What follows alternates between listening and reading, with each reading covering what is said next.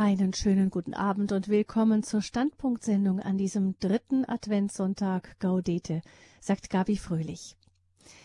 Kerzenlicht, Weihnachtsschmuck an den Fenstern, ein Adventskranz, der Duft von Plätzchen und ein Glühwein auf dem Weihnachtsmarkt, das gehört nach wie vor in jede deutsche Durchschnittsfamilie.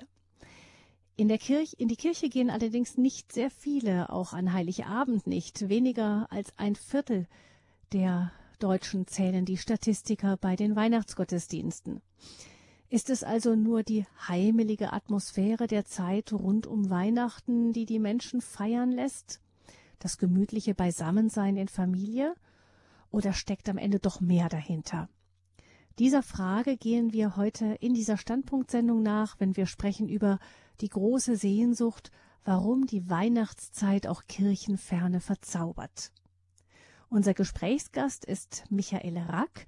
Er ist Journalist, Publizist und Leiter der Agentur Rax Domspatz. Das ist eine Agentur zur Förderung der christlichen Lebenskultur. Er organisiert mit der Agentur Podiumsgespräche, Pilgerreisen und andere Veranstaltungen, hält Vorträge im ganzen Land, moderiert Vorträge, ähm, moderiert Sendungen im katholischen Fernsehsender EWTN TV und ähm, er ist uns heute zugeschaltet zu dieser Standpunktsendung. Grüß Sie, Herr Rack, hallo. Grüß Gott, Frau Fröhlich, und einen guten Abend unseren Hörerinnen und Hörern. Ähm, ich habe gerade gesagt, ähm, EWTN gehört zu den Medien, in denen Sie regelmäßig präsent sind derzeit mit Ser einer Serie mit den beiden Psychotherapeutinnen Christa Mewis und Elisabeth Lukas. Mit letzterer haben Sie vor einem Monat auch ein Buch veröffentlicht, ein Gesprächsbuch mit dem Namen Wie Leben gelingen kann, Sinn und Freude Tag für Tag. Das passt ja etwas, Freude passt heute zum heutigen Gaudete-Sonntag. Ähm, Frau Lukas ist Schülerin von Viktor Frankl. Das ist der Begründer der Logotherapie, also einer Psychotherapie, die vor allem nach dem Sinn des menschlichen Lebens und Erlebens fragt. Frau Lukas hat selbst eine ganze Latte von Büchern geschrieben, aber das Buch mit Ihnen ist Ihr erstes Gesprächsbuch. Wie kam es zu diesem Buch? Ja, ich habe Frau Professor Lukas besucht bei ihr zu Hause in Perchtoldsdorf und dann führt sie mich zu einem Schrank.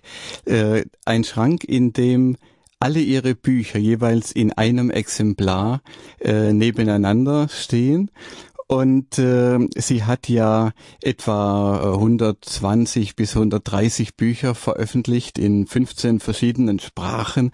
Äh, darunter waren es bis dahin 49 in deutscher Sprache. Und dann hat sie den Schrank geöffnet und hat auf die unterste Reihe gezeigt, in der gerade noch Platz war für ein Buch und sagte, schauen Sie, Herr Rack, da fehlt noch ein Buch und dieses Buch müssen wir zusammen machen. Und das ist dieses Gesprächsbuch geworden, in dem Sie ja äh, so ein bisschen resümiert auch was ihre was die Lebensphilosophie ist, die sie von Viktor Frankl gelernt hat, aber auch die sich in ihrem Leben also mit, die, die, die trägt das Erlebte mit in sich. Ja, also dieses, äh, dieses Buch ist wirklich etwas Besonderes in dem großen Werk von Frau Lukas etwas, was wirklich gefehlt hat, nämlich äh, ein Buch, das so gut lesbar ist, dass man es wirklich jedem in die Hand drücken kann, der überhaupt lesen und äh, etwas verstehen kann. Äh, und das war mir auch ein besonderes Anliegen, denn die Logotherapie, die ja ganz auf dem christlichen Menschenbild basiert, eigentlich eine Anwendung des christlichen Menschenbildes in unserem Alltag ist, die ist ja wie nichts anderes geeignet, äh, auch das Leben jedes Einzelnen äh, wirklich jeden Tag zu verbessern, mehr Sinn, mehr Freude in, in das Leben zu bringen. Und äh, diese Gedanken noch weiter zu verbreiten, ich selbst äh, lebe im Grunde seit Jahrzehnten äh, auch damit und äh, kann wirklich persönlich bezeugen, was, welche Vorteile es im Leben bringt, äh, wenn man sich diese wertvollen Gedanken zu eigen macht und das einem breiten Publikum äh, zugänglich zu machen, auch Menschen, die sich nicht mit psychologischer Literatur sonst beschäftigen, das war ihr und das ist mir ein besonderes Anliegen. Und äh, da haben wir wirklich etwas Gutes gemacht und ich bin äh, von wenig, was ich in meinem Leben gemacht habe, so äh, selbst so äh, begeistert und so zufrieden wie äh, mit diesem Buch. Vielleicht noch als kleiner Exkurs an diesem Gaudete-Sonntag, der ja besonders die Freude auch im Blick hat. Freut euch. Warum ist es diese diesen Sinn des Lebens zu erfahren, was hat das mit der Freude zu tun? Ja, äh, die Frage ist, wie Freude sich einstellt. Und das ist auch ein Kapitel in diesem Buch, äh, Gründe zur Freude entdecken. Äh, Freude entsteht eben äh, vor allem daraus, dass wir etwas Sinnvolles tun äh, oder eine sinnvolle Einstellung zu dem entwickeln, äh, was uns begegnet. Und äh, das ist ja der Grundgedanke der Logotherapie, dass es das Wichtigste ist für den Menschen, dass er äh, Sinnvolles tut. Und zwar nicht einen Sinn verwirklicht, den er selber sich ausgedacht hat, sondern für jeden Menschen gibt es in jeder Situation einen sozusagen vorgegebenen Sinn, etwas, was jetzt auf ihn wartet, was er erfüllen soll. Und wenn wir uns in diesem Sinn äh, bewegen, dann äh, geht es uns gut und dann äh, werden wir von Freude erfüllt. Hm. In dieser Sendung sprechen wir über die Weihnachtszeit und warum sie auch kirchenferne Menschen so anrührt und warum selbst die ganz kirchenfernen doch in aller Regel Weihnachten feiern. Im Grunde könnte man sagen, dass mit der Weihnachtszeit der himmlischen Regie so etwas wie ein echter Knaller in ihrem Seelsorgekonzept gelungen ist. Also könnte man meinen. Oder sind wir in dieser Zeit doch etwas zu sehr beschäftigt mit anderen Dingen, mit dem Konsum, dem ganzen Wahnsinn der Weihnachtsfeiern in diesen Wochen und so weiter? Ja, darauf werde ich ja in meinem Vortrag dann noch ausführlich eingehen. Und äh, etwas, was ich entdeckt habe bei der Beschäftigung mit diesem Thema, ist, äh, dass es letztlich gar nicht so schlimm ist, äh, wenn wir einfach äh, Weihnachten feiern und auch die traditionellen Bräuche äh, begehen. Äh, die Weihnachtszeit wirkt als solche missionarisch. Das ist ja bestätigt worden uns im letzten Jahr äh, oder Anfang dieses Jahres mit dem Buch des Spiegeljournalisten Konstantin Schreiber. Vielleicht erinnern sich äh, die Hörer daran, dass Anfang des Jahres dieser junge Journalist in allen möglichen Talkshows aufgetaucht ist, denn er hat ein Buch äh, geschrieben über äh, darüber, wie er Ende des vergangenen Jahres, also gerade auch in der letzten Adventszeit, einmal in ganz normale Moscheen gegangen ist und er spricht fließend Arabisch, äh, einmal einfach zugehört hat, was dort so gepredigt wird. Und da war er unter anderem am Tag vor Heiligabend in einer Moschee in Berlin-Wedding. Und äh, Sie erinnern sich ja, dass äh, vor einem Jahr äh, der äh, furchtbare Anschlag war auf den Weihnachtsmarkt am Breitscheidplatz in Berlin. Und er hat sich jetzt gefragt, was wird dieser Imam in dieser ganz normalen Moschee, also nicht irgendwie eine besonders radikal salafistische, sondern so eine Durchschnittsmoschee, was der wohl predigen würde.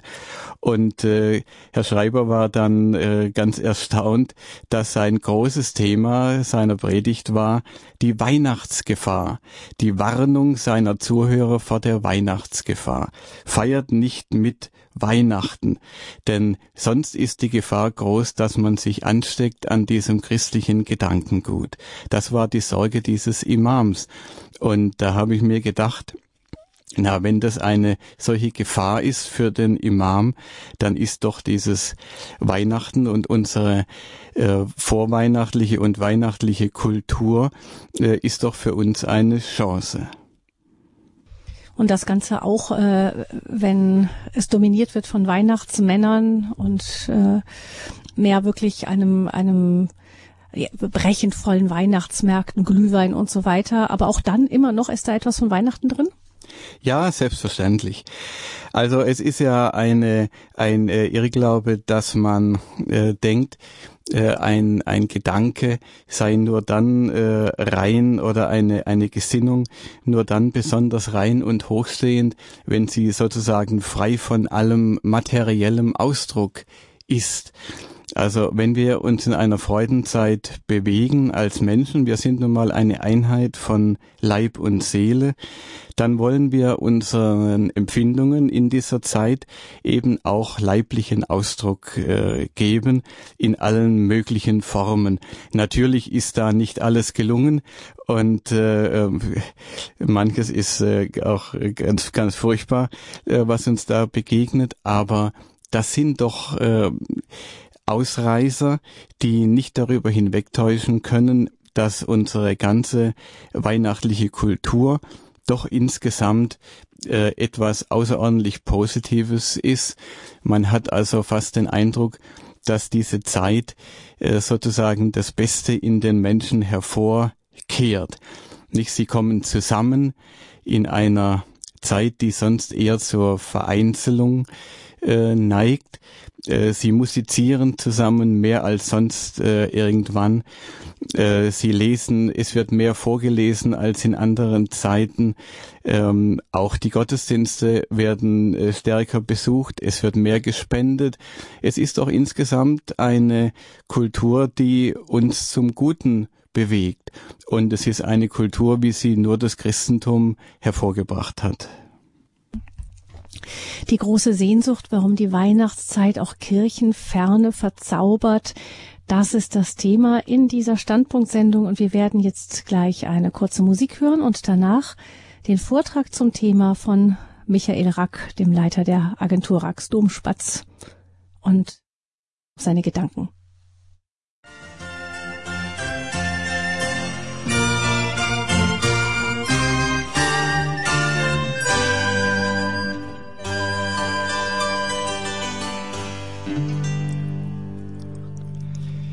Liebe Hörerinnen und Hörer, wenn ein christlicher Vortrag über die Advents- und Weihnachtszeit angekündigt ist, dann erwarten Sie jetzt vielleicht das übliche Klagelied darüber, dass der tiefe Sinn des Christfestes längst von Jingle Bells Gedudel übertönt, in Glühweinseen ersäuft oder unter Geschenkebergen begraben ist. Hektik statt Besinnung, platte Rührseligkeit statt tiefer Freude über die Geburt des Erlösers. Gewiss könnte ich Sie problemlos mit Beispielen dazu unterhalten bis in die tiefe Nacht hinein, mit Aufregern wie den schwul-lesbischen Weihnachtsmärkten, dem Verbot, jetzt gerade in einem Wiener Gemeindebau Adventsgrenze an die Türen zu hängen, wegen angeblicher äh, Brandgefahr, oder mit folgender Geschichte, die Pater Peter Meyer aus dem Dominikanerkloster Freiburg berichtet. Ich zitiere, ein junges Mädchen hat einem evangelischen Mitbruder gesagt, Jetzt mischen sich die Kirchen auch noch bei Weihnachten ein. Die sollen doch ihre Pfoten weglassen. Das geht sie doch wirklich nichts an. Viel Beklagenswertes ereignet sich um uns herum, aber heute am Sonntag Gaudete, an dem wir besonders zur Freude aufgerufen sind, möchte ich mal im Gegenteil fragen, wie kommt es eigentlich, dass nach Jahrhunderten der Entchristlichung, nach allen Versuchen rechter und linker Diktaturen, das Weihnachtsfest auszulöschen oder zumindest umzudefinieren, nach all den ungezählten Sendungen und Artikeln, in denen scheinbar die historische Haltlosigkeit der Weihnachtsgeschichte nachgewiesen wurde, dass trotz all dem die Advents- und Weihnachtszeit einen ungebrochenen Zauber verbreitet, der kirchennahe und kirchenferne Menschen jedes Jahr zu großen Spenden und Hilfseinsätzen für Notleidende motiviert der so viele Chöre, Bläser und Gesangsgruppen zu Konzerten mit christlichen Liedern motiviert, der die Menschen zusammenführt und mit Freude erfüllt. Und der sie, besonders an Heiligabend, doch auch in die Kirchen führt. Denn der stets eilfertig fast triumphierend gemeldete Rückgang des Gottesdienstbesuchs an gewöhnlichen Sonntagen verdickt ja das andere Phänomen, das nämlich bei Messfeiern mit besonderem Erlebniswert, also an Heiligabend etwa oder auch in der Osternacht, die Beteiligung keineswegs ab, sondern im Lauf der Jahre sogar zugenommen hat. Das Statistik-Internetportal Statista meldet, dass in diesem Jahr 30 Prozent der Deutschen an Heiligabend in die Kirche gehen wollen. Im Dezember des Vorjahres waren es 22 Prozent gewesen, wie äh, Frau Fröhlich das gerade äh, zitiert hat. Übrigens, da kann ich an meinen letzten Standpunktvortrag über die einseitige Medienberichterstattung anknüpfen. Äh, die Frankfurter Allgemeine Zeitung verkündet den Hinweis, dass 30 Prozent der Deutschen in die Kirche gehen wollen unter der Überschrift Nur wenige Deutsche gehen Weihnachten in die Kirche. Nun, diese wenigen, das sind immerhin etwa 24 Millionen und ich habe mal nachgeschaut, das entspricht in etwa der Gesamtzahl der Wähler von CDU, CSU und SPD bei der letzten Bundestagswahl. Also nur wenige Deutsche, immerhin 24 Millionen, 30 Prozent gehen an Heiligabend in die Kirche. Um nur wenige Beispiele aus der Berichterstattung äh, zu nennen, die evangelische Kirche im Rheinland meldet einen Anstieg seit 1975 des Gottesdienstbesuchs von 17 auf 27 Prozent. Auch die Hannoversche Allgemeine hat für, für Niedersachsen gemeldet unter der Überschrift Volles Haus an Weihnachten, dass es äh, im, von Jahr zu Jahr immer mehr äh, Teilnehmer gewesen sind mit genauen Zahlen. Und äh, sie zitiert einen Pastor, äh, einer, einer Kirche in Hannover, der sagt, Heiligabend wird es immer voller. Wir haben vor einiger Zeit einen vierten Gottesdienst eingerichtet und solche Meldungen kommen aus dem ganzen Land. Ja, aber was feiern nun die Menschen eigentlich an Weihnachten? Warum gehen sie an Heiligabend nach Bescherung und Gänsebraten oder Würstchen mit Kartoffelsalat noch einmal hinaus? Und zwar nicht ins Wirtshaus, sondern in die Kirche. Nun, darüber äh, gibt es äh, recht äh, pessimistische Einschätzungen, gerade auch von Christen. Es gibt aber auch eine Umfrage im Auftrag der Erzdiözese Wien, die ergeben hat, 93 Prozent der Teilnehmer an äh, diesen Heiligabendgottesdiensten sind sich bewusst, dass Weihnachten nicht einfach nur irgendein Feiertag ist, sondern die Feier der Geburt Christi. 88 Prozent der Befragten würden sich aber wünschen, dass sich die Menschen diese wahre Bedeutung von Weihnachten wieder stärker bewusst machen. Und drei von vier Umfrageteilnehmern wollen zudem intensiver mit dem religiös-spirituellen Sinn von Weihnachten konfrontiert werden. Sie halten also, nach all der Weihnachtsüberfrachtung in den Wochen vor dem Fest, äh, sie, sie haben nach, nach, nach all diesen äh, Wochen voller Stress, Hektik und äh, äh, Geschenke kaufen und so weiter, äh, das Gefühl, dass da doch noch mehr dazugehört zu diesem Weihnachtsfest. Mir kommt da der Ausspruch des Speckpaters Werenfried van Straten in den Sinn. Der Mensch ist besser als wir denken. Er wartet nur auf das zündende Wort, das sein Herz entflammt. Und dieses zündende Wort, das sei auch manchem Pfarrer gesagt, ich sage das aus leidvoller Erfahrung, wobei ich nicht unseren Heimatpfarrer äh, meine, der das so nicht macht. Aber äh, dieses Wort muss sich durchaus nicht in platten Moralappellen erschöpfen oder im Missbrauch der Herbergsuche der heiligen Familie für politische Auseinandersetzungen über die richtige Zuwanderungspolitik. Wer an Heiligabend die Messe besucht, will in den meisten Fällen mehr.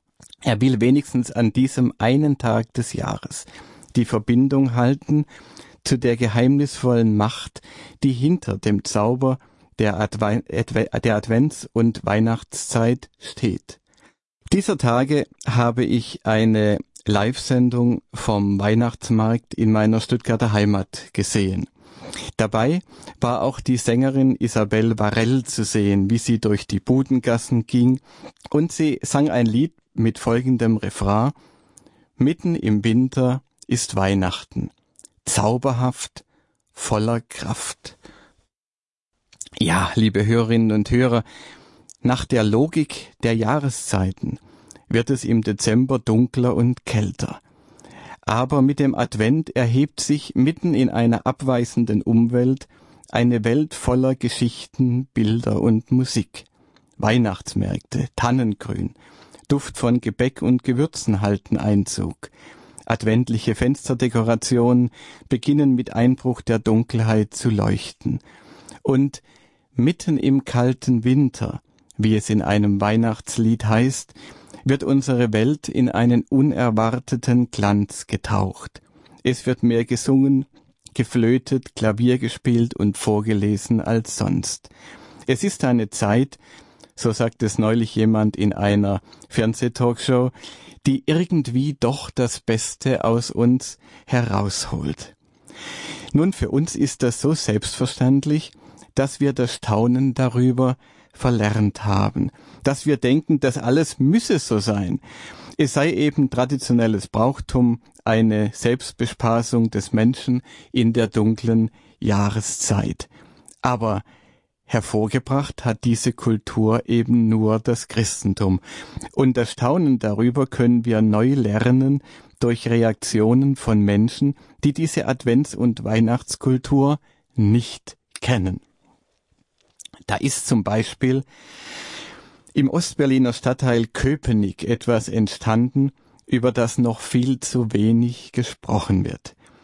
Ostberlin ist ja das Gebiet, in dem zu DDR-Zeiten die begehrten Wohnungen in den Plattenbauten nur an Mitarbeiter von Partei, Staat, Stasi und Militär gegangen sind. Was also den deutschen Sprachraum betrifft, ist Ostberlin religiös gesehen so etwas wie das Herz der Finsternis, könnte man denken. Nun trafen sich im Jahr 2003 im Stadion an der Alten Försterei, das ist das Stadion des Fußball-Zweitligavereins Union Berlin, 89 Verrückte so steht es jedenfalls auf der Internetseite des Vereins, halblegal mit Glühwein und Gebäck auf der Höhe der Mittellinie im Stadion zum Weihnachtslieder singen. Und jetzt ist Folgendes passiert. Jedes Jahr ist die Zahl der Sängerinnen und Sänger gewachsen. Im Jahr 2010 waren es schon 10.000. Inzwischen füllen fast 30.000 Menschen das Stadion bis auf den letzten Platz. Karten gibt es überhaupt nur noch für Vereinsmitglieder und sie sind binnen weniger äh, Minuten äh, am selben Tag ausverkauft, an dem sie angeboten werden. Die Teilnehmer dieses Weihnachtssingens stammen überwiegend aus einem Milieu, das ein traditionelles Weihnachten überhaupt nicht kannte. Und jetzt könnte man denken, na, jetzt holen die sich eben äh, Comedians äh, und Schlagersänger und machen da ein wenig glühweinseliges Jahresend Halligalli. Aber weit gefehlt. Sie singen immer am Tag vor Heiligabend. Sie singen die alten christlichen Weihnachtslieder, unterstützt von Liedzetteln und einem Berliner Schulchor. Sie singen mit Inbrunst Texte, deren Inhalt viele von Ihnen wohl äh, zum Teil gar nicht verstehen. Äh, Lieder wie Es ist ein Ros entsprungen und ähnliches. Und es wird mucksmäuschenstill im Stadion, wenn der alte Köpenicker Pfarrer Peter Müller die Weihnachtsgeschichte aus der Heiligen Schrift vorträgt. Noch immer, sagt der fast 80-jährige Pfarrer laut Berliner Morgenpost, empfinde er Freude und ein Erschaudern, wenn er vor so vielen Menschen stehe. Zitat es ist für mich ein Wunder, mit welcher Selbstverständlichkeit man in einem Fußballverein mit einem atheistisch geprägten Gefolge sagt, die Weihnachtsgeschichte gehört dazu. Kein Wunder also, schreibt die Zeitung, dass auch prominente Kirchenmänner das Stadionerlebnis für sich nutzen möchten. Sowohl der katholische Erzbischof als auch der evangelische Landesbischof haben angeboten, die Weihnachtsgeschichte zu lesen.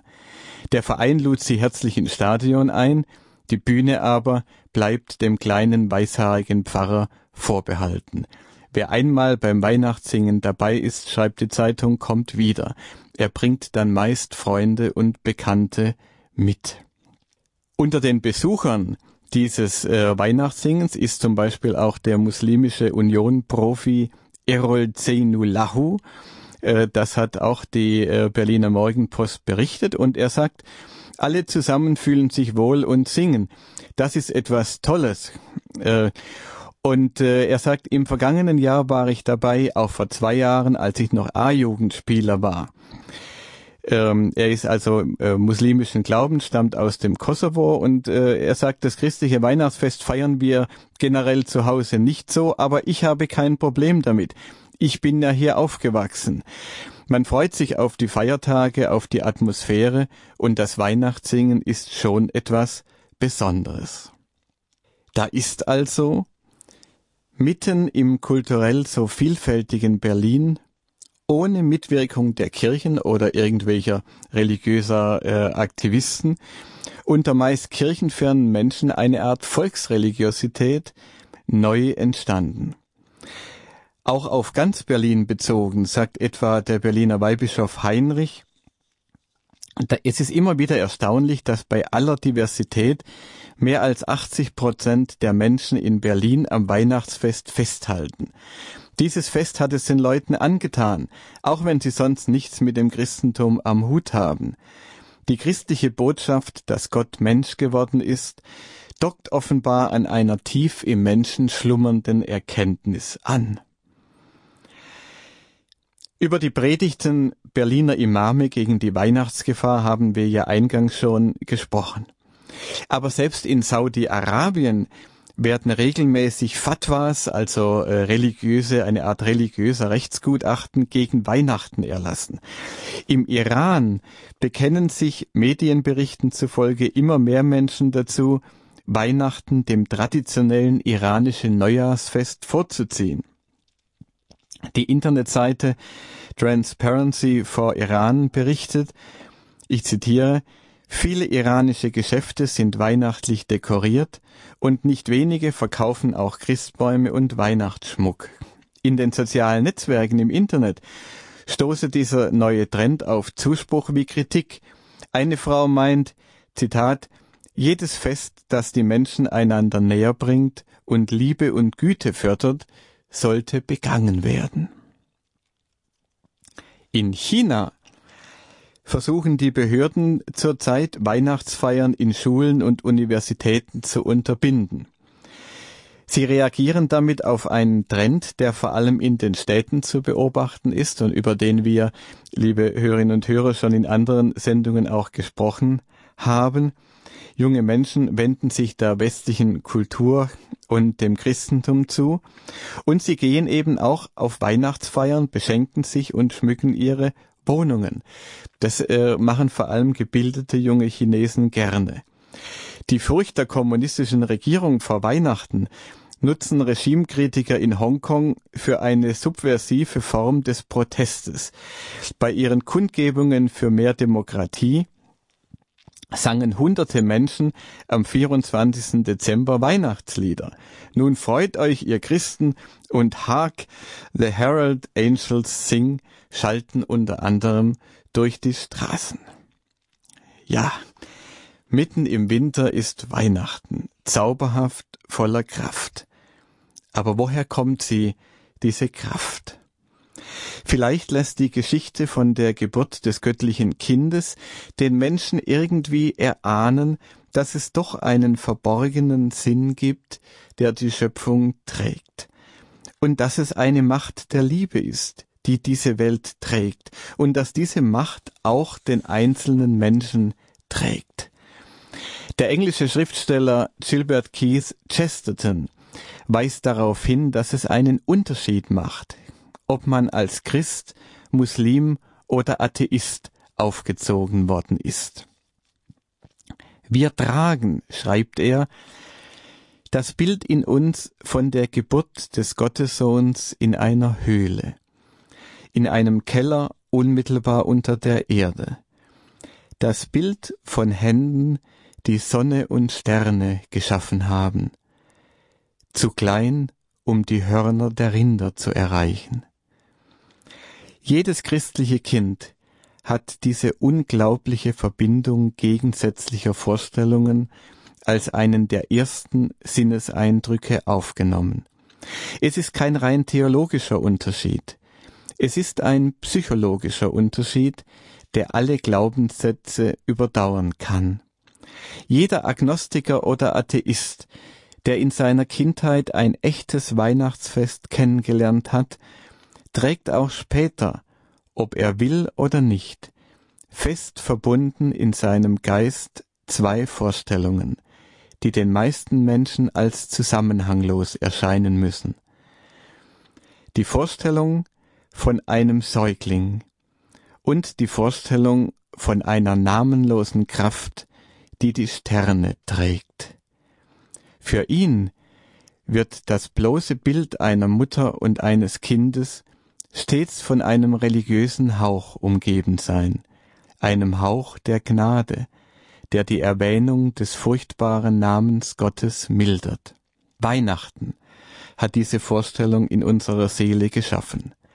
Weil wir Christen sind, weil wir Christen dem Geist nach sind, selbst wenn wir es nicht im theologischen Sinne sind. Diese Verbindung der beiden Vorstellungen hat tiefgreifend die menschliche Natur verändert. Diese Verbindung der beiden Vorstellungen gezeigt, dass es in Wahrheit eben einen Unterschied gibt zwischen dem Menschen, der diese seelische Erfahrung besitzt, und dem, der sie nicht besitzt. Soweit Chesterton. Josef Ratzinger hat es so ausgedrückt. Gott bietet uns das Du an, indem er ein Kind wird. Er ist aus allen Fernen und Unzulänglichkeiten herausgetreten. Er blendet uns nicht mit dem Glanz seiner Herrlichkeit. Er zwingt uns nicht in die Knie mit seiner Macht. Er will, dass zwischen ihm und uns das Geheimnis der Liebe entstehe, die Freiheit voraussetzt. Gott verbirgt sich, damit wir Gott ebenbildlich seien, damit in uns Freiheit und Liebe sein können. Keine Religion hat dergleichen je zu denken gewagt. Aber es ist einfach wirklich geschehen. Ein Indianer, so berichtet Weihbischof Laun, der einem Stamm im brasilianischen Urwald angehörte und dem erst in unserer Zeit ein Missionar diese Geschichte erzählte, soll geantwortet haben, das war vor 2000 Jahren und ihr kommt erst jetzt, um uns das zu erzählen? Jeder, der Weihnachten irgendwann erlebt hat, trägt dieses Bild in sich. Und auch in Kulturen, die nur namenlose oder ferne, unzugängliche Gottheiten kennen, wie im Islam, werden immer mehr Menschen von der Sehnsucht nach diesem Gott ergriffen, der sich berühren lässt wie ein Kind und der uns mit seiner Liebe so weit nachgeht, dass er Mensch wird. Wenn wir nun durch die adventlichen Straßen unserer Städte und Dörfer gehen, wenn wir auf den allfälligen vorweihnachtlichen Runden in Betrieb oder Verein mit den Freunden sprechen, dann haben wir nun freilich nicht den Eindruck, als ob die unbegreifliche Größe, das unausschöpfliche Glück der Menschwerdung Gottes die Zeitgenossen in diesen Tagen bewegt. Freilich wissen wir nicht wirklich, was den Kollegen oder die Nachbarin im Innersten wirklich umtreibt. Aber es scheint, als seien es doch mehr die äußerlichen Bräuche, das Dekorieren und Backen, das Einkaufen und der Weihnachtsbraten zu sein. Und so ist es kein Wunder, dass sich viele am vorweihnachtlichen Lichterwahnsinn, am Getriebe der Weihnachtsmärkte und an den allgegenwärtigen Weihnachtsmännern stören die doch nur einem verfetteten, sinnfreien, kindischen Konsumismus Gestalt verleihen. Manfred Lütz hat einmal scherzhaft vorgeschlagen, die Christen sollten das Weihnachtsfest heimlich in den Sommer verlegen und den 25. Dezember sozusagen den Heiden wieder überlassen, deren Sonnenwendfeiern die Christenheit jahrhundertelang durch die Feier des wahren Lichtes in eine ganz andere, unaussprechlich reichere Dimension überführt und überboten hat. Das ist ein verständlicher Affekt. Und dass unsere Zeit hier zu Übertreibungen neigt, darüber brauche ich hier kein Wort zu verlieren. Aber, liebe Hörerinnen und Hörer, wäre es wirklich besser, ein Weihnachten ohne Lichterglanz und Weihnachtsbäume, ohne Festessen und Geschenke, ohne bunte Märkte und weihnachtlich dekorierte Geschäfte? Zunächst die Vorstellung, dass unser Glaube, das menschliches Denken und Fühlen nur dann als rein lauter und groß gelten darf, wenn es sozusagen unabhängig von allem Materiellen als reiner Geist existiert, das habe ich vorhin schon angesprochen, diese Vorstellung widerspricht vollkommen unserer menschlichen Natur. Pfarrer Winfried Henze drückt das so aus. Wenn uns die Freude über Gottes Menschwerdung wirklich erfüllt, sollte dann nicht alles, was uns umgibt, mit einstimmen? Dann kann doch die schöne Winterlandschaft, die ja auch in manchen Weihnachtsliedern besungen wird, äh, zum Alleluja werden. Der Schein der Kerzen nicht minder oder der Tannenbaum und die Geschenke. Würde denn das Fest gewinnen, wenn wir die Tannenbäume abschaffen würden, weil sie nichts Wesentliches aussagen? Viel sinnvoller wäre es, sagt äh, Pfarrer Henze, wieder einmal neu über die Symbolik des Lichterglanzes nachzudenken. Aber ein Weihnachtsfest, das vor lauter Grundsätzlichkeit farblos und gefühlsarm würde, wäre das wünschenswert? Nein. Die Freude muss siegen, sie darf sogar übersprudeln und sich ihren eigenen Ausdruck suchen. Und Pfarrer Henze weist hin auf die Liturgie der Osternacht, in der sich der Jubel über Christi Auferstehung derart überschlägt, dass in einem feierlichen Hymnus, Sie kennen ihn alle, liebe Hörerinnen und Hörer, die Schönheit der Osterkerze besungen wird, samt des Fleißes der Bienen, die dafür das Wachs bereitet haben. Auch als das göttliche Kind in unsere Welt kam, war ja seine Geburt von Musik und Licht begleitet. Josef Ratzinger sagte einmal, wo Christus auftritt, da ist Licht und Lobgesang. Einen Nachklang davon können wir über die Jahrhunderte in den Lichtern der heiligen Nacht sehen und in den Liedern hören, die aus dem Gläubigen hineinhören in das Geheimnis Jahrhundert um Jahrhundert entstanden sind. Dafür, sagt Ratzinger, sollen wir zuallererst einfach dankbar sein. Und in einer Weihnachtspredigt im Münchner Liebfrauendom sagte er, in dieser heiligen Nacht brauchen wir nicht viele Worte. Sie spricht durch ihre Lichter, ihre Zeichen, durch ihre Töne lauter und eindringlicher zu uns, als Worte es vermöchten. Sie rührt damit selbst noch das Herz derjenigen an, die dem Geheimnis von Bethlehem nicht mehr zu glauben vermögen, und weckt in ihnen eine Hoffnung, die freilich namenlos bleibt.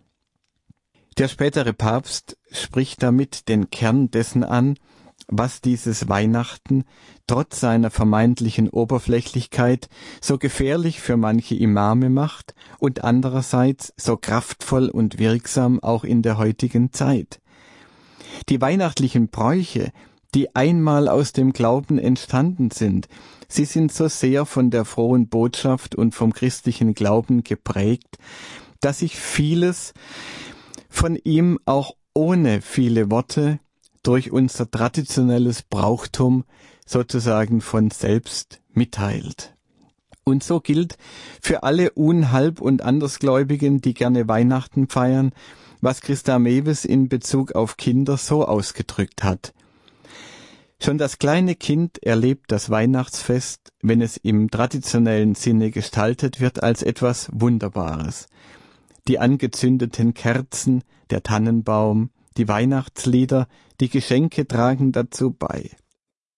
Ohne dass es den Kindern bewusst wird, empfinden sie den Sinn des Festes, den Sieg des Hellen über das Dunkle, des Lebens über den Tod. Das Wunder des Anfangs, der Erneuerung, der Hoffnung und der Liebe. Zitat Ende. Mit anderen Worten, beim Weihnachtsfest ist die oft beschworene Inkulturation unseres Glaubens besonders gut gelungen. Es wirkt auch ohne viele Worte. Wir sollten uns deshalb bei allem, was im Einzelfall als Auswuchs oder Verhöhnung der Advents- und Weihnachtszeit uns begegnet, uns nicht in eine generelle Stimmung des Missmuts ziehen lassen. Dem Widersacher missfällt nichts mehr als die Menschwerdung Gottes und die unvergleichliche Würde, die Gott uns Menschen damit verliehen hat. Er versucht mit allen Mitteln, uns die Freude an diesem Fest zu vermiesen, und einige davon will ich ganz kurz ansprechen. Da wird uns immer ein schlechtes Gewissen damit gemacht, dass man auf die Hektik der Vorweihnachtszeit verweist, und dann heißt es, der Advent solle doch die stillste Zeit im Jahr sein, eine im besonderen Maße besinnliche Zeit. Aber, liebe Hörerinnen und Hörer, wo steht das eigentlich geschrieben? War es etwa im überfüllten Bethlehem zur Zeit der Geburt Jesu still? Man kann sich leicht vorstellen, wie fahrende Händler dort in den Gassen ihre Waren angeboten haben, wie Pferde gewirrt, Zimmerleute und Schmiede gehämmert haben in diesen Tagen der Anreise so vieler Menschen zur steuerlichen Erfassung. Still war es freilich in vorindustrieller Zeit auf dem Land, wenn die Arbeit auf den Feldern geruht hat. Das aber ist doch lange vorbei. Heute ist eine andere Zeit. Christus ist geboren, ein Held der Rettung bringt. Das wollen wir feiern. Er ist in eine Familie hineingeboren und oft kommen auch unsere Familien aus diesem Anlass zusammen. Wir wollen Angehörige und Freunde bewirten und beschenken. Das kostet Zeit. Das macht Arbeit. Das stresst uns vielleicht auch mal. Aber das darf es auch sein. Gut, wenn wir es schaffen, auch in diesen Tagen Momente und Zeiten der Stille einzuplanen, Rorate-Gottesdienste zu besuchen, jeden Tag vielleicht eine halbe Stunde in einem guten Buch lesen, das die Geheimnisse des Festes vertieft, damit sich auch unsere Freude vertieft und damit wir weitererzählen können von der Hoffnung, die uns erfüllt, damit auch aus der namenlose Sehnsucht vieler Menschen eine Sehnsucht wird, die einen Namen, den Namen des Erlösers bekommt. Gut, auch wenn wir Zeit erübrigen können für Krankenbesuche, für Telefonate mit lieben Menschen, die wir lange nicht gesehen haben, für eine Sendung auf Radio Horeb oder auf EWTN oder sonst einem wertvollen Kanal, die uns in das Geheimnis einstimmt, dem wir entgegengehen.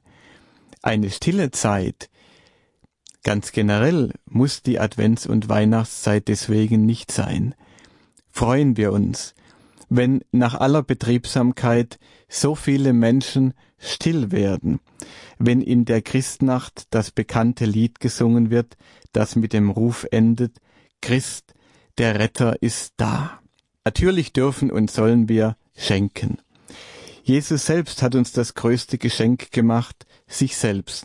Und es ist nur natürlich, dass wir, wie Christa Mewe sagt, als kleine Handlanger des Heilands den Menschen um uns herum durch Geschenke zeigen, auch durch Geschenke zeigen, dass sie geliebt und getragen sind. Natürlich dürfen wir essen und trinken aus dem Geist der Fülle, freilich nicht aus dem Geist der Völlerei. Unsere Weihnachtsbräuche werden auch auf andere Art in Frage gestellt. Da kann man immer wieder hören und lesen, sie seien meist heidnischen Ursprungs, und listigerweise habe die Kirche sie christlich umgedeutet. Leider sind auch Christen und gerade Christen nur allzu leicht bereit, jeden Unsinn zu glauben, den wir in den Medien hören, zumal wenn er uns in pseudowissenschaftlichem Gewand entgegentritt. So hieß es bis ins alte Gotteslob hinein, am 25. Dezember habe man im römischen Reich ein Fest des unbesiegbaren Sonnengottes gefeiert, das die Kirche auf Christus, das wahre Licht hin, umgedeutet habe. In der neuen Ausgabe wird es, Gott sei Dank, immerhin relativiert, nachdem Forschungen des renommierten Papyrologen Hans Förster von der österreichischen Nationalbibliothek ergeben haben, dass ein solches Fest wohl nie existiert hat und die Behauptung der Übernahme heidnischer Riten durch die Kirche auf einer falschen Deutung der Reformatoren im Zuge ihres Kampfes gegen den sogenannten Frühkatholizismus beruhte, dem man alles mögliche äh, halb äh, heidnische Übernahme heidnischen Gedankengutes und so weiter unterstellt hat. Auch der Weihnachtsbaum ist keineswegs ein heidnischer Brauch. Er geht darauf zurück, dass die Kirche am 24. Dezember der Stammeltern Adam und Eva gedenkt. Vor den Krippenspielen gab es früher die Paradiesspiele, die deutlich machen sollten, warum die Menschen erlösungsbedürftig geworden sind. So gab es eben auch einen Paradiesbaum, und aus den verbotenen Früchten dieses Baumes sind die Weihnachtskugeln hervorgegangen. In großem Stil haben sich dann die Nationalsozialisten an dem Nachweis versucht, das Weihnachtsfest, das sie nicht aussorten konnten, sei in Wirklichkeit germanischen Ursprungs und von der Kirche gleichsam okkupiert. Die Volkskundlerin äh, Elsbeth äh, Wallnöffer hat ein Buch veröffentlicht mit dem Titel Geraubte Tradition, wie die Nazis unsere Kultur verfälschten. Und darin beschreibt sie, wie Himmler und Rosenberg ganze Heerscharen linientreuer Wissenschaftler darauf angesetzt haben, das angeblich germanische Weihnachtsfest von christlichen Einflüssen zu reinigen ohne jeden Erfolg, wie noch heute anhand der Archive dokumentiert werden kann. Julfest statt Weihnachten, Sonnenwendfeuer statt Johannisfest. Die Ausrottung christlicher Bräuche hat nicht äh, funktioniert. Aber es ist doch gelungen, äh, in einer äh, breiten Bevölkerung äh, den Ursprung des Weihnachtsfestes umzudeuten. Äh, und so glauben doch viele Menschen, dass tatsächlich äh, viel Heidnisches dabei sei. Und das führt eben doch zu einer Entwertung der christlichen Feiern in der Bevölkerung bis auf den heutigen Tag. Selbst in Kirchenführern findet man schaurig wichtigtorische Hinweise darauf, dass dieses oder jenes Gotteshaus auf einem heidnischen Kraftort äh, errichtet worden sei. Schließlich, liebe Hörerinnen und Hörer, wird alle Jahre wieder versucht, die Weihnachtsgeschichte, die so faszinierend ist, dass auch das Publikum im Stadion an der alten Försterei in Berlin nicht auf sie verzichten mag, als ein frommes Märchen zu entwerten, als Legende, äh, in der äh, praktisch gar nichts äh, stimmt. Weder sei Jesus in Bethlehem geboren, schon gar nicht von einer Jungfrau, weder haben Engel gesungen, noch habe es den Kindermord in Bethlehem äh, gegeben. So kann man es in diversen Faktenchecks immer wieder hören. Der große Theologe Klaus Berger sagt dazu, seit fast 120 Jahren rückt die liberale kritische Exegese den Kindheitsgeschichten mit einer Entschlossenheit zu Leibe, die an Mahlszenen in ländlichen Gasthäusern erinnert wo die Leute auf den Braten wartend mit beiden Fäusten Messer und Gabel fest umklammern, voller Gier nach dem Schmaus. Schon das geringste Indiz reiche aus, Berger, um die Unglaubwürdigkeit zu beweisen. Leider fehlt heute die Zeit, im Einzelnen auf diese oft lange widerlegten Thesen einzugehen. Wichtig ist nur Folgendes. Gehen wir denen nicht auf den Leim, die da sagen, auf die historische Wahrheit der Weihnachtsgeschichte komme es gar nicht an, sondern nur auf einen abstrakten Geist, auf irgendeinen äh, einen weihnachtlichen äh, Sinn, auf einen Geist von Weihnachten komme es an, der durch diese Geschichten vermittelt werden soll. Denn es wird eben durch solche Umdeutungen doch etwas gesagt, was dann nachher bei den Menschen so ankommt, eure Überlieferungen sind unsicher, eure Dogmen stehen auf wackeligen Füßen. Und das ist keineswegs der Fall. Wie oft hat sich inzwischen herausgestellt, dass eine Fülle von faktischen Angaben in den Evangelien als historisch sicher und damit als wahr anzusehen sind, weit mehr als man das vor 50 Jahren noch für möglich gehalten hat.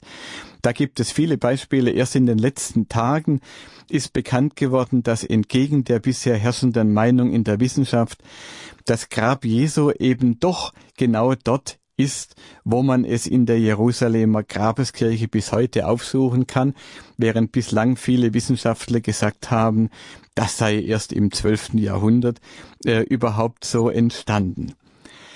Der heilige Lukas, dessen Zeit das Auffüllen fehlender Fakten durch Legenden durchaus nicht geläufig war, führt seine Überlieferung selbst auf das schauende Bedenken und Bewahren Marias zurück.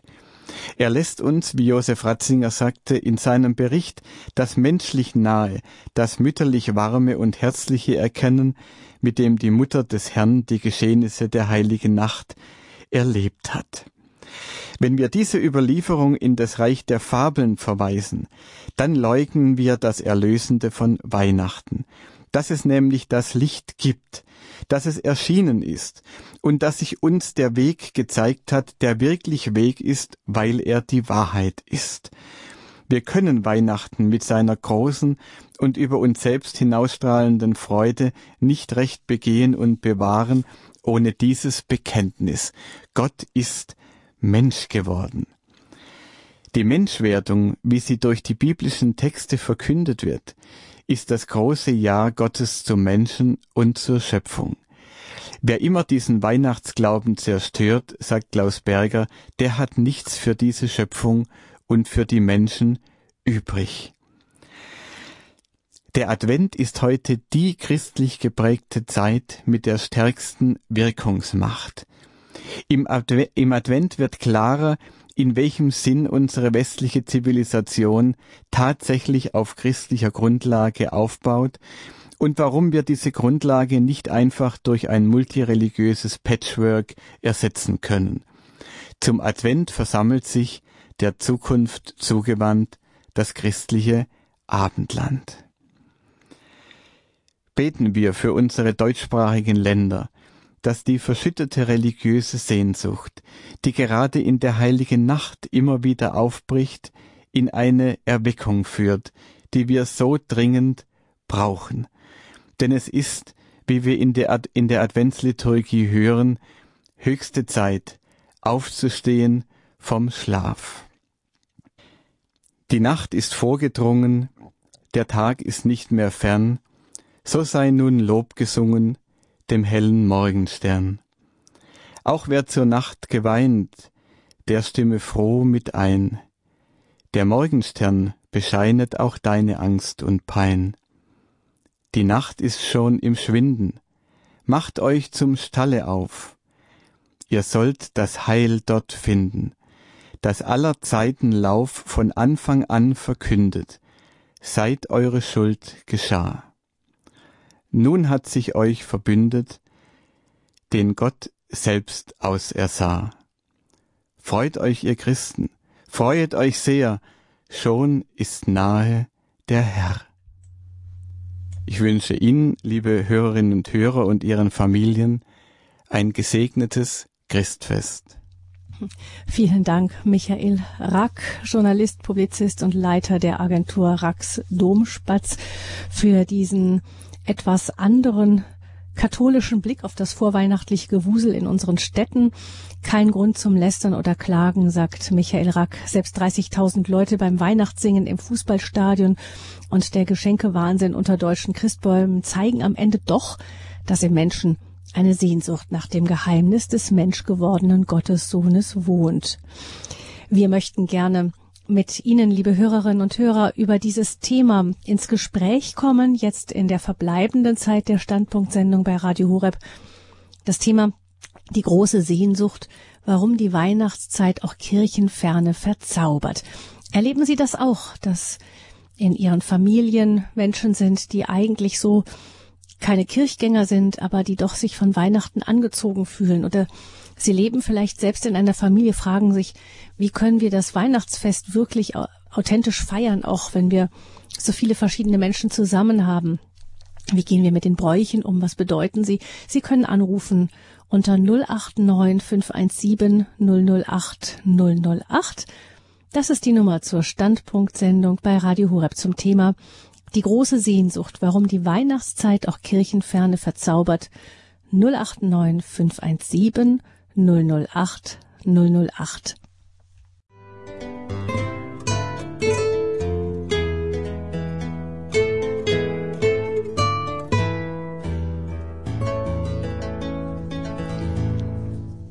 An diesem dritten Adventssonntag sprechen wir in der Standpunktsendung bei Radio Hureb mit dem Journalisten, Publizisten und Leiter der Agentur Rax Domspatz Michael Rack über das Weihnachtsfest und wie es auch Kirchenferne anspricht. Nach wie vor immer noch und vielleicht sogar im Moment ganz besonders. Die große Sehnsucht, warum die Weihnachtszeit auch Kirchenferne verzaubert, das ist das Thema Heute Abend, noch in der kommenden halben Stunde, sind Sie mit dabei, liebe Hörerinnen und Hörer, unter 089 517 008 008. Als erstes begrüße ich Frau Lehmann in dieser Sendung. Frau Lehmann, guten Abend. Guten Abend. Ich freue mich einfach sehr über diese vielen Hintergrund, ja, Weisheiten und ähm, ja, vermisse eigentlich manchmal schon, dass dieser Kern in der heutigen Kultur öfters untergeht. Ähm, mhm. Bin auch eine ganz, ähm, lese sehr, sehr gern Elisabeth Lukas immer wieder mhm. und freue mich sehr über die Geschichte mit dem letzten freien Platz im Buchschrank. Ähm, das ist allerdings mehr eine Quisquilie, eher diese dieses oft wirklich Vermissen der, des, des, des Wichtigsten an Weihnachten und diese Oberflächlichkeit auch in den Kirchen manchmal und so jetzt schon Weihnachtsbäume teil, teilweise auch wenn sie noch nicht beleuchtet sind. Ähm, nur ich möchte natürlich nicht meckern, sondern mich wirklich ganz herzlich bedanken für die Sendung und die vielen Hintergrundinformationen. Dankeschön, Frau Lehmann. Darf ich Sie kurz fragen, von woher Sie anrufen? Ähm, aus dem Taunus, Königstein. Okay, aus dem Taunus. Wie schön. Wunderbar, dann wünsche ich Ihnen noch einen schönen gesegneten Abend. Ähm, Herr Rack, vielleicht ganz kurz, ich meine, das empfinden ja viele gerade von denjenigen, die so wirklich regelmäßige treue Kirchgänger sind und die dann manchmal auch ein bisschen Mühe haben in ihren Familien, diesen Wesenskern des Weihnachtsfestes noch irgendwie durchklingen zu lassen. Ist das, was Sie jetzt gesagt haben, die totale Entwarnung oder geht es da schon darum, dass wir darum kämpfen, jetzt zum Beispiel mit Initiativen, keine Ahnung wie, ähm, rettet den Nikolaus, sie versucht den Nikolaus noch vom Weihnachtsmann zu unterscheiden oder kann man sagen, im Kern ist alles doch christlich, lassen wir es laufen?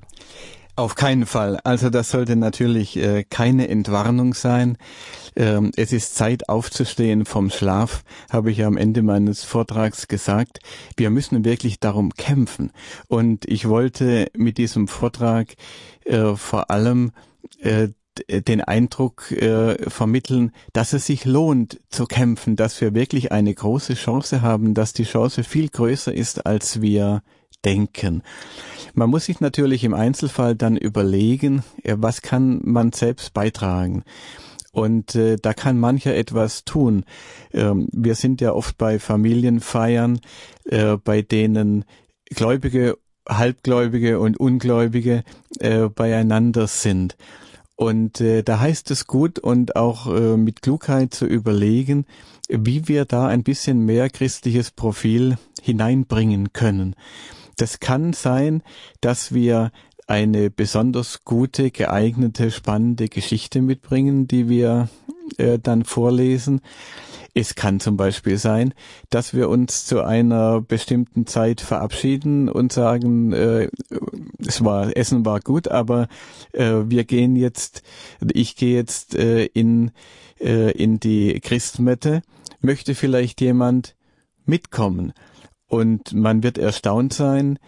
Ich habe das selbst schon äh, so erlebt, war selbst schon erstaunt, äh, wer sich dann auf einmal anschließt äh, und äh, die Gelegenheit nützt, da mitzugehen. Auch der Nikolaus, den Sie angesprochen haben, das ist durchaus eine Möglichkeit. Der Nikolaus ist doch viel spannender mit, mit den Geschichten, die es um ihn herum gibt, als dieser öde Weihnachtsmann. Und äh, natürlich sollten wir Nikoläuse schicken, äh, Nikoläuse äh, äh, schenken, äh, die den echten Bischof Nikolaus, der ja tatsächlich existiert hat, repräsentieren. Natürlich sollen wir äh, die entsprechenden Geschichten dazu erzählen, äh, auch die Martins feiern. Es, der Advent hält so viele Möglichkeiten bereit, wo wir andocken können. Aber wir müssen eben je, je nachdem mit Klugheit überlegen, äh, wen wir vielleicht, wem wir einen Anstoß geben können, äh, wen wir ein kleines Stück vielleicht weiter führen können. Äh, was ich heute nur sagen wollte, äh, auch wenn wir einfach Weihnachten selbst so feiern, wie wir es für richtig halten, wenn wir selbst äh, entsprechend äh, dekorieren und äh, wenn wir ganz normal auch die auch Horati-Gottesdienste äh, besuchen und so weiter und darüber äh, ganz normal sprechen, allein durch das Leben äh, dieser Tradition äh, ermöglichen wir es anderen, sich Schritt für Schritt vielleicht auch daran zu beteiligen. Mhm. Und äh, mein Dank auch äh, an Frau Lehmann, dass Sie darauf hingewiesen haben, dass ich natürlich heute äh, man hat ja auch nur eine begrenzte Zeit, mhm. äh, dem Motto Gaudete folgend äh, vor allem die Chancen äh, herausgestrichen haben habe, aber äh, wir müssen äh, natürlich auch alle, soweit wir können, etwas dafür tun hm, dass der Kern dann wirklich auch erhalten bleibt hinter diesen ganzen Traditionen. Ja, danke schön nochmal, Frau Lehmann. Und ich begrüße nun ähm, aus Meschede ruft sie an Frau Kühnle. Guten Abend, Frau Kühnle. Ja, guten Abend. Guten Abend, Herr Racke. Ich bedanke mich sehr herzlich für Ihre klare Ausführung. Ich möchte Sie vielleicht auf etwas noch hinweisen. Und zwar, man hat ja jetzt im Nachhinein in Bethlehem in einer enormen Tiefe genau die Stelle gefunden, wo das Jesuskind geboren ist. Ah ja. Das habe ich jetzt äh, ja, ist, äh, also noch gar nicht mitbekommen. Von einem äh, Priester, der ist von Sri Lanka und ist zurzeit drüben äh, zu den Ausgrabungen. Aha. Ah, sehr gut. Ich habe aber jetzt das ganze ist das, ähm, ganz kurz, Frau Kühnle, ist aber, ist ich, wenn ich das richtig weiß, ist es doch unter der Geburtskirche, also bei ja, ja, ja, hinter direkt. Es ist nicht an einer ganz anderen Stelle, sondern es ist ein nein, Stück nein, dahinter. Ist die Tiefe, aber ganz enorm Tiefe runter. Mhm. Also ist ganz klar, das kann ich mit Sicherheit Ihnen schon sagen, aber weiteres noch nicht. Ich gehe vielleicht äh, davon aus, dass ich, äh, wenn er hier zu Besuch kommt und mir alles berichtet, dann kann ich vielleicht Ihnen nochmal da weitere Hinweise geben. Mhm. Also das ist der also Ich bedanke mich aber ganz herzlich für das Hintergrundwissen, Herr Rack. Das ist sehr, sehr gut gewesen heute Abend. Und ich bin auch der Meinung, wir müssen einfach vorbildlich sein in unserem Benehmen. Das ist ganz, ganz wichtig geworden für diese Zeit.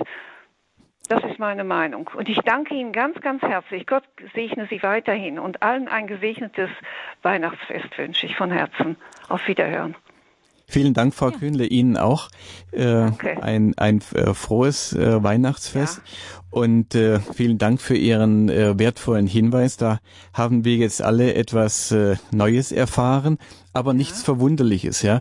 Äh, nein, es war nein, ja, nein. es war ja ähnlich auch mit dem Petrusgrab.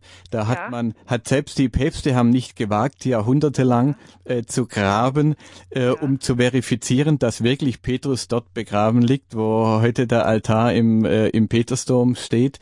Äh, und als dann Pius XII. doch mit, mit dem Gottvertrauen, äh, das er hatte, dann die Grabung angeordnet hat, hat man genau das festgestellt, äh, was die Kirche schon immer geglaubt hat.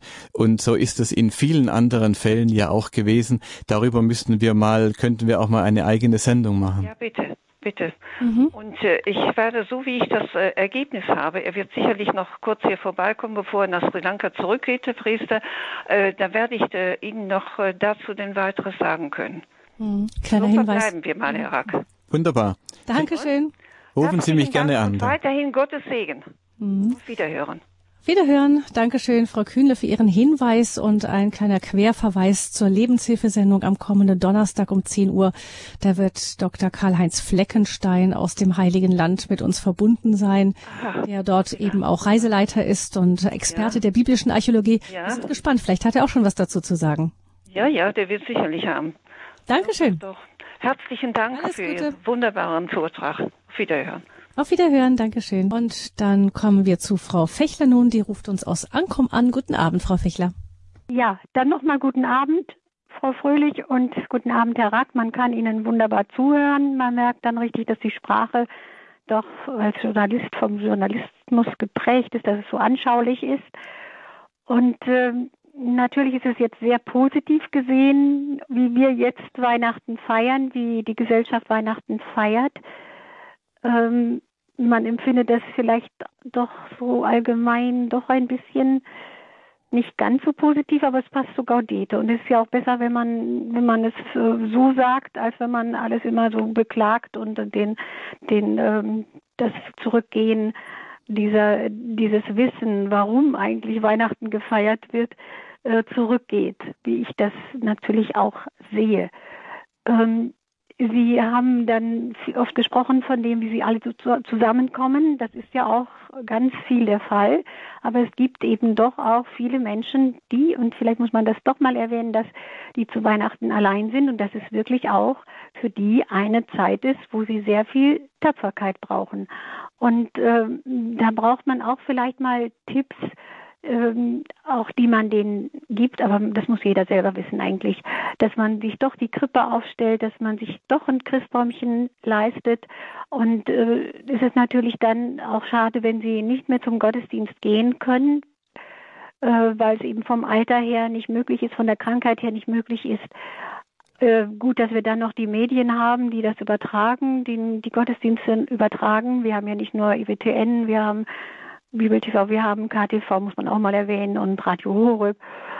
Und äh, dann möchte ich doch sagen, dass äh, für mich das immer noch so ist, dass ich denke, das passt nicht so, dieses dolle Festessen in den Familien, ja, wenn man für andere kocht.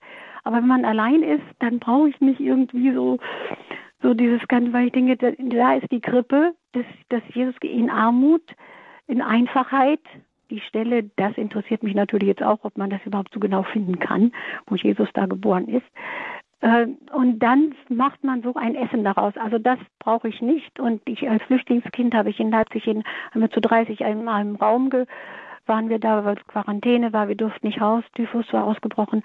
Und ähm, da war nur Wasser mit Trübenblättern. Und äh, meine Mutter hat aber was vorgelesen. Und äh, der Raum war trotzdem, habe ich das behalten, es war auch Weihnachten.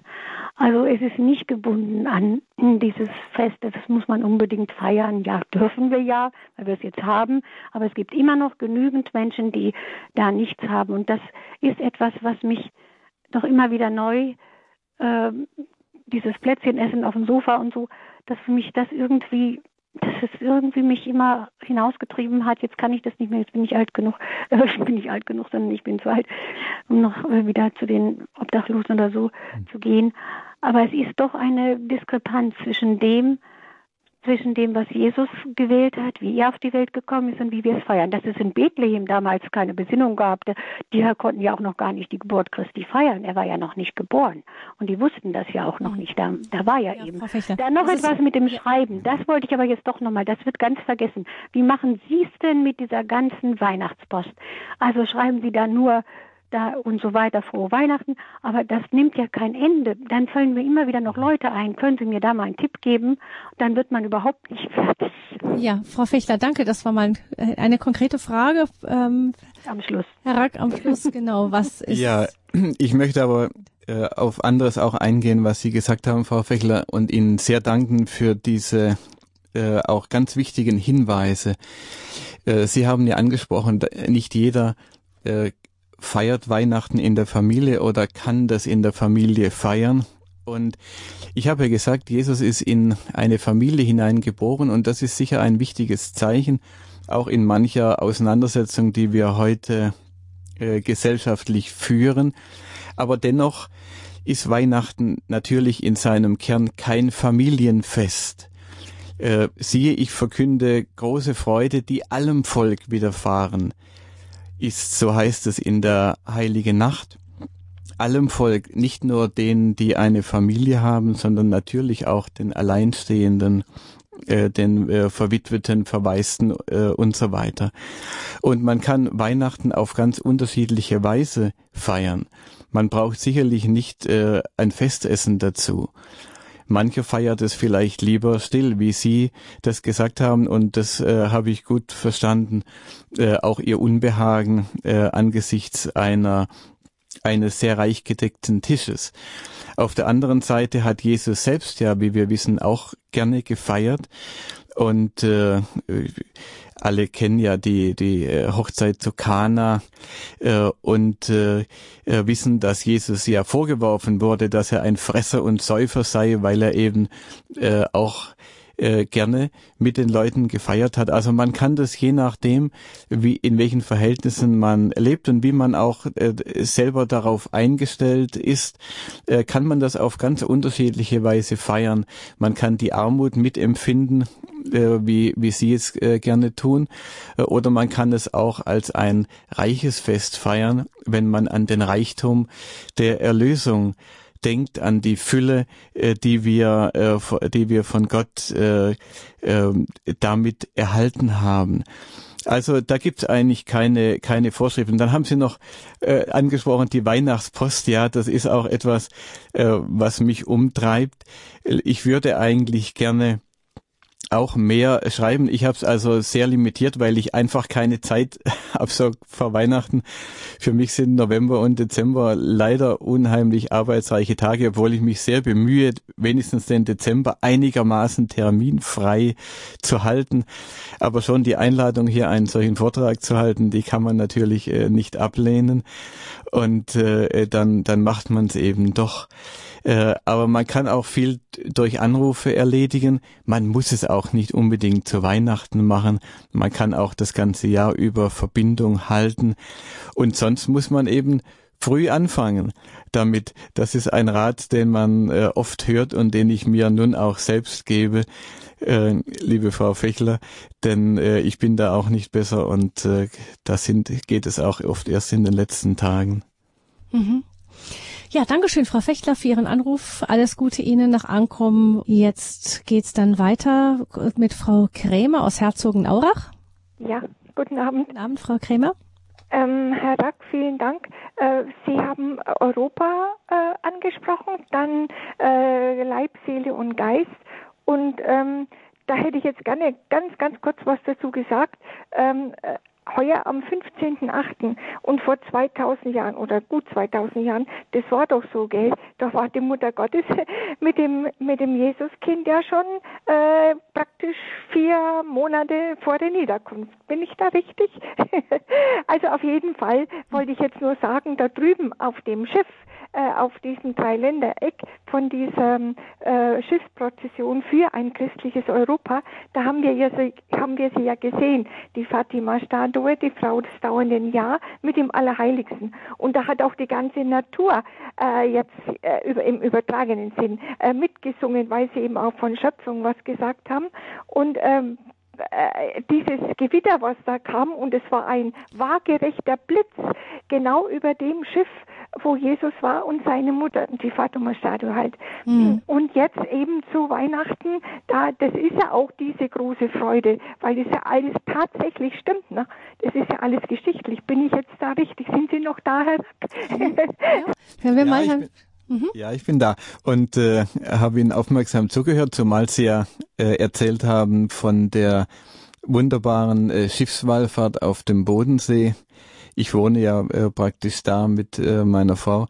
Und wir haben schon oft an diesen äh, Schiffsprozessionen teilgenommen, auch mit der Fatima-Statue und das ist wirklich immer ein ganz, äh, ein ganz wunderbares Erlebnis. Ja, es ist wirklich so, äh, Frau Krämer, äh, es ist wirklich so, äh, wenn wir uns dessen bewusst sind, und vielleicht auch noch mehr darüber lesen und uns damit auseinandersetzen, dass das alles wirklich wahr ist, was wir da an Weihnachten hören und was wir feiern, das vertieft doch die Freude noch in einer ganz besonderen Weise, äh, noch ganz anders, als wenn wir nur denken, na ja, da wird uns halt eine schöne Geschichte erzählt und äh, da kommen wir in eine rührselige Stimmung und dann wollen wir uns doch wieder vornehmen, ein bisschen lieber zu den Menschen um uns herum zu sein. Nein, es geht um ein ganz großes, wahres Ereignis, dass Gott Mensch geworden ist und äh, uns damit sozusagen die äh, die Tür zum Paradies wieder neu aufgestoßen hat. Das ist freilich eine äh, tiefe äh, Wahrheit, äh, über die man ja Tage und Wochen lang sprechen kann und sprechen müsste und die dem Einzelnen sicher nur in unterschiedlichem Maß äh, zugänglich ist. Aber dass etwas ganz Großes da geschehen ist, äh, das für uns entscheidend ist und äh, dem wir deswegen in jedem Jahr wieder neue Aufmerksamkeit äh, zuwenden sollen, äh, das ist es doch, was wir uns immer wieder neu äh, bewusst machen sollten und davon dann auch zu anderen Leuten sprechen, je nachdem, äh, wie es klug ist und wie wir es vermögen. Dankeschön, Frau Krämer, für Ihren Anruf. Alles Gute Ihnen, Gottes Segen. Und jetzt haben wir Frau Bucher in der Leitung. Grüß Sie, Frau Bucher. Grüß Gott zusammen. Ich besuche einmal im Monat den örtlichen Kindergarten mit der Fee-Harfe. Ich nehme da zwei kleine Instrumente mit. Das ist ein Zupfinstrument und das hat nichts mit Märchenfee irgendwie zu tun, denn äh, diese Fee-Harfe schreibt man mit V. Das nur nebenbei bemerkt. Aber ich gehe halt in den Kindergarten, um mit den Kindern ein bisschen zu musizieren. Und vor ein paar Tagen war ich wieder im Kindergarten und habe die beiden Gruppen äh, nacheinander besucht. Und dann habe ich ähm, zwei Lieder ausgewählt für diesen Besuch. Das erste, wir sagen euch an, den lieben Advent. Und das zweite, äh, komm, wir gehen nach Bethlehem. Und meine Frage, wer kennt dieses Lied? Also erst einmal Adventlied. Und dann waren das sehr, sehr wenige Kinder. Die haben mir dann ein anderes schönes Adventlied vorgesungen, aber äh, das eine haben die nicht gekannt. Und dann haben wir das gespielt und ich habe es äh, während dem Zupfen auch mitgesungen und dann habe ich auch gefragt, ja, was feiern wir denn an Weihnachten? Und dann waren ganz wenige Kinder, die gesagt haben, ja, dass Christkindl auf die Welt kommen ist. Gut, und dann habe ich gefragt, und die Kindergarten, äh, Kindergärtnerinnen haben auch dazu hingeführt von der Frage her. Und dann habe ich auch erzählt von den Hirten, dass äh, denen ein Engel erschienen ist und gesagt haben, das ist eine ganz besondere Geburt des, Je des Heilandes.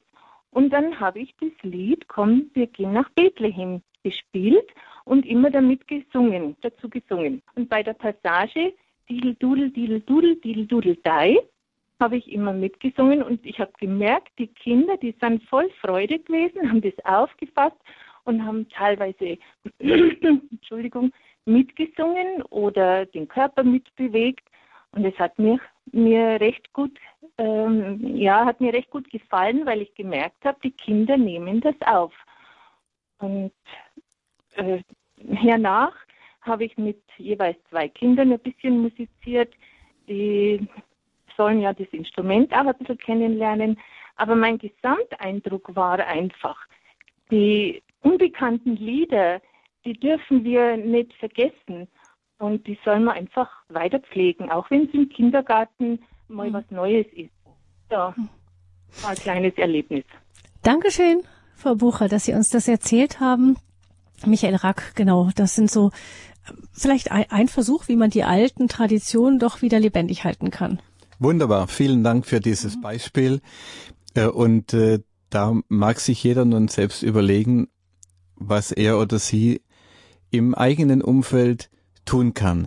Aber mhm. es zeigt eben, diese, diese, diese Weihnachtsgeschichte ist so spannend äh, und keineswegs nur äh, für Kinder, dass man daran äh, doch immer wieder Möglichkeiten der, der, äh, finden kann, äh, daran anzuknüpfen. Ja, danke schön, Frau Bucher. Alles Gute Ihnen und wir kommen nach München zu Frau Hiebel. Guten Abend, Frau Hiebel. Grüße Gott. Guten Abend, grüß Gott. Äh, der wunderbare Vortrag hat mich jetzt an mein schön, eigentlich schönstes Weihnachtsfest oder ursprünglichstes gleich 1945. Da hatten wir nichts wir waren in einer notdürftig zusammengeschusterten Wohnung, aber wir hatten uns wieder, die ganze Familie war beisammen und äh, haben auf einem verstimmten Klavier unsere alten Weihnachtslieder gespielt. Wir, sind, wir waren zwei Geschwister und es war für mich das Weihnachten, das am, am nächsten bei dem Ursprung eigentlich fürs Weihnachten ist. Wir waren genauso arm wie das Kind in der Krippe.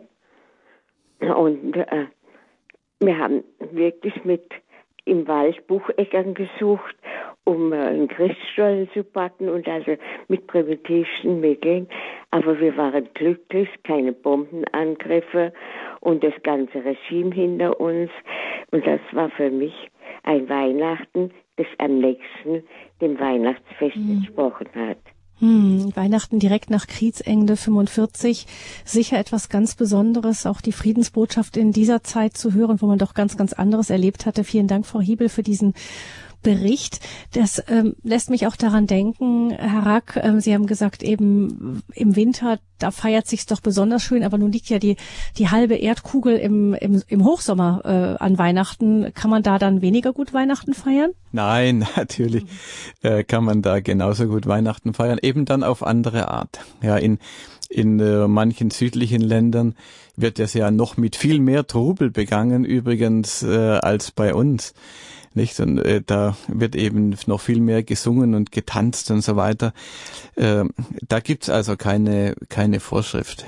Aber ich mhm. möchte Frau Hiebel noch einmal äh, danken für, äh, dafür, dass sie äh, gesagt hat, in dieser schweren Zeit 45, da gab es ein besonders schönes Weihnachten, weil manchmal wird ja gesagt, ja, wie können wir denn Weihnachten feiern, wo doch überall auf der Welt Kriege und Anschläge und Terror äh, und so weiter sind und vielerlei Nöte herrschen, wie das ja in der ganzen Geschichte der Menschheit und äh, besonders natürlich in den äh, 40er Jahren bei uns auch äh, der Fall gewesen ist. Aber gerade da muss man sagen, gerade in dieser Zeit, äh, wie sollten wir gerade da nicht Weihnachten feiern? Denn da wird es ja besonders deutlich, äh, dass wir der Erlösung bedürftig sind. Die ganze Erde, die ganze Schöpfung ist der Erlösung bedürftig und gerade da brauchen wir diese Botschaft der Hoffnung und der Freude, diese Botschaft, dass am Ende es doch gut ausgehen wird mit dieser Schöpfung und auch mit uns selbst, wenn wir die Rettung nur annehmen. Mhm. Ja, vielen Dank, Frau Rigiebel. Alles Gute Ihnen nach München. Bislang, Herr Rack, haben uns äh, nur Hörerinnen angerufen, aber am Ende der Sendung steht ein Hörer, Herr Feldmann aus Kassel. Guten Abend, Herr Feldmann. Ja, einen schönen guten Abend. Mir geht es noch darum, auf die schönen Vorträge von Professor Hesemann hinzuweisen, der ja ein großer Historiker ist. Der hat uns ja vor Jahren in Radio Horeb und auch im KTV wunderbar dargelegt, wie, wie richtig und wie tatsächlich historisch die Weihnachtsgeschichte belegt ist. Er hat das auch genau begründet. Warum Bethlehem, warum Volkszählen, das hat ja alles wirklich so funktioniert. Und warum gerade die Hirten als erstes da aufmerksam wurden auf den Stall und warum es ein Stall war und nicht irgendein Obergemach, das hat er alles so schön begründet. Man sollte vielleicht gerade in Radio diese Sendung ruhig noch ab und zu mal wiederholen.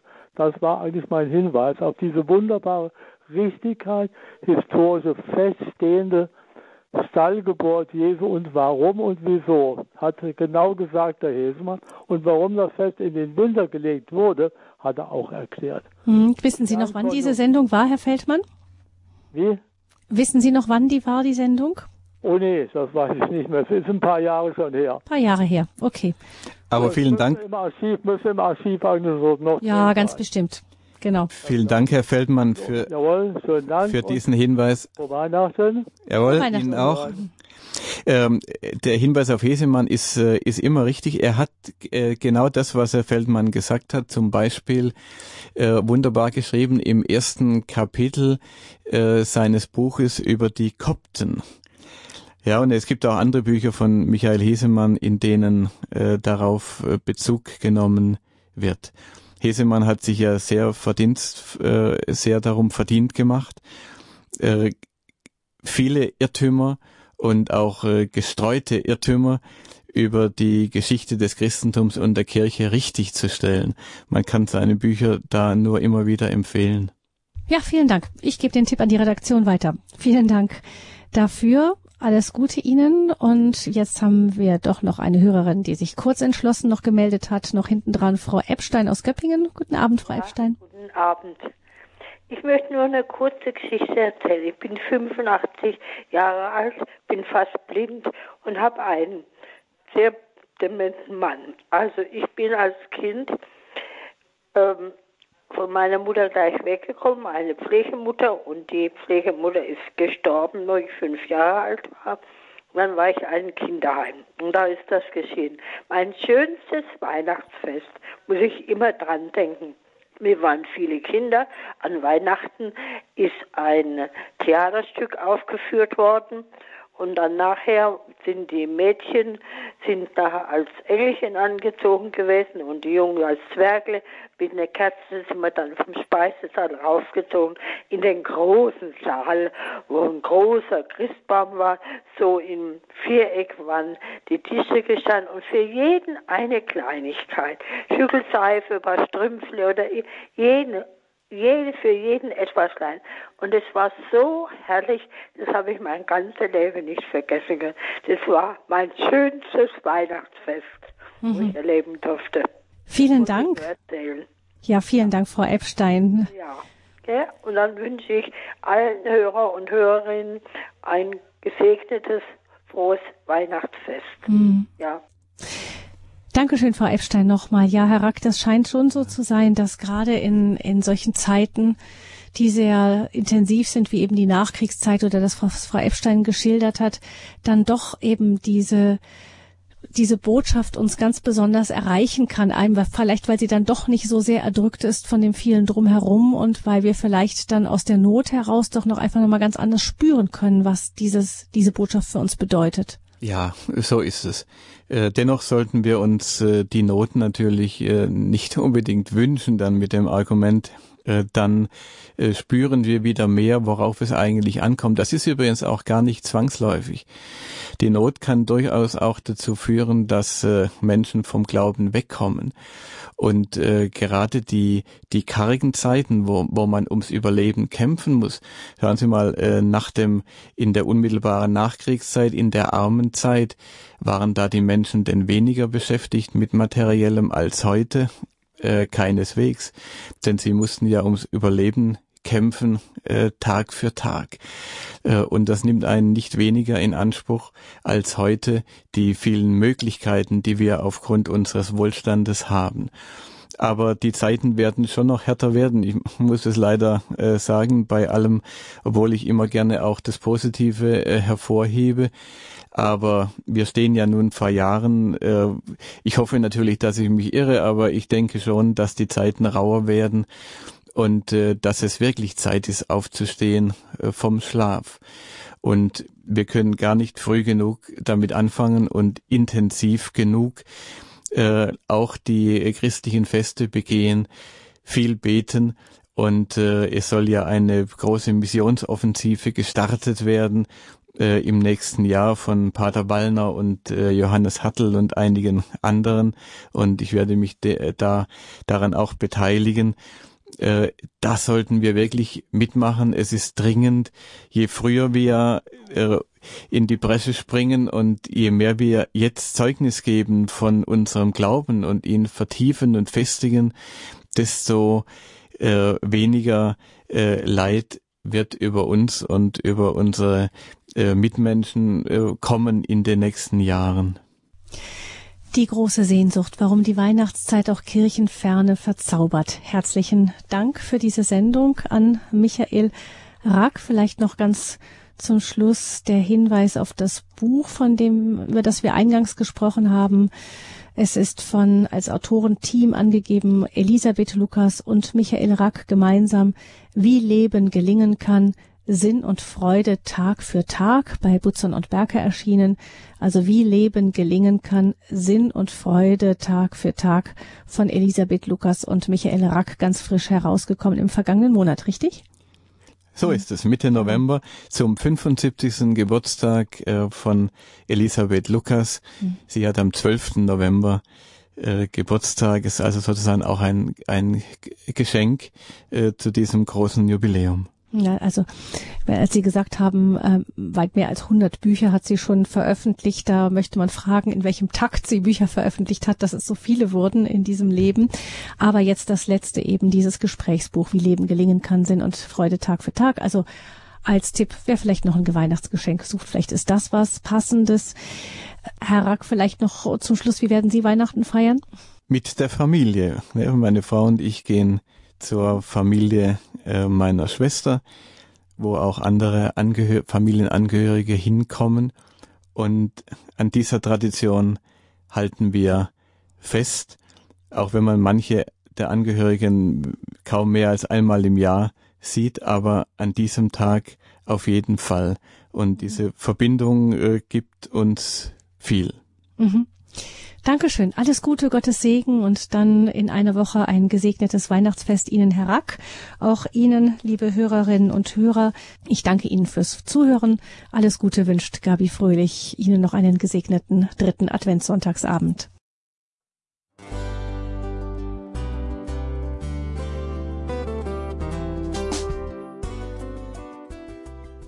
Liebe Zuhörerinnen und Zuhörer, Vielen Dank, dass Sie unser CD- und Podcast-Angebot in Anspruch nehmen. Wir freuen uns, dass unsere Sendungen auf diese Weise verbreitet werden. Dieser Dienst ist für Sie kostenlos. Für uns ist er allerdings mit einem nicht unerheblichen finanziellen Aufwand verbunden. Deshalb sind wir für jede Spende dankbar. Alle Bankverbindungen unserer Spendenkontos können Sie über unsere Homepage horeb.org unter dem Menüpunkt Spenden einsehen. Dort besteht auch die Möglichkeit, online zu spenden. Natürlich nach den neuesten Sicherheitsstandards. Sie können diese Informationen auch bei unserem Hörerservice unter der Telefonnummer 08328 921 110 erfragen. Ich wiederhole die Rufnummer 08328 921 110. Vergelt's Gott für Ihre Unterstützung. Ihr Pfarrer Kocher.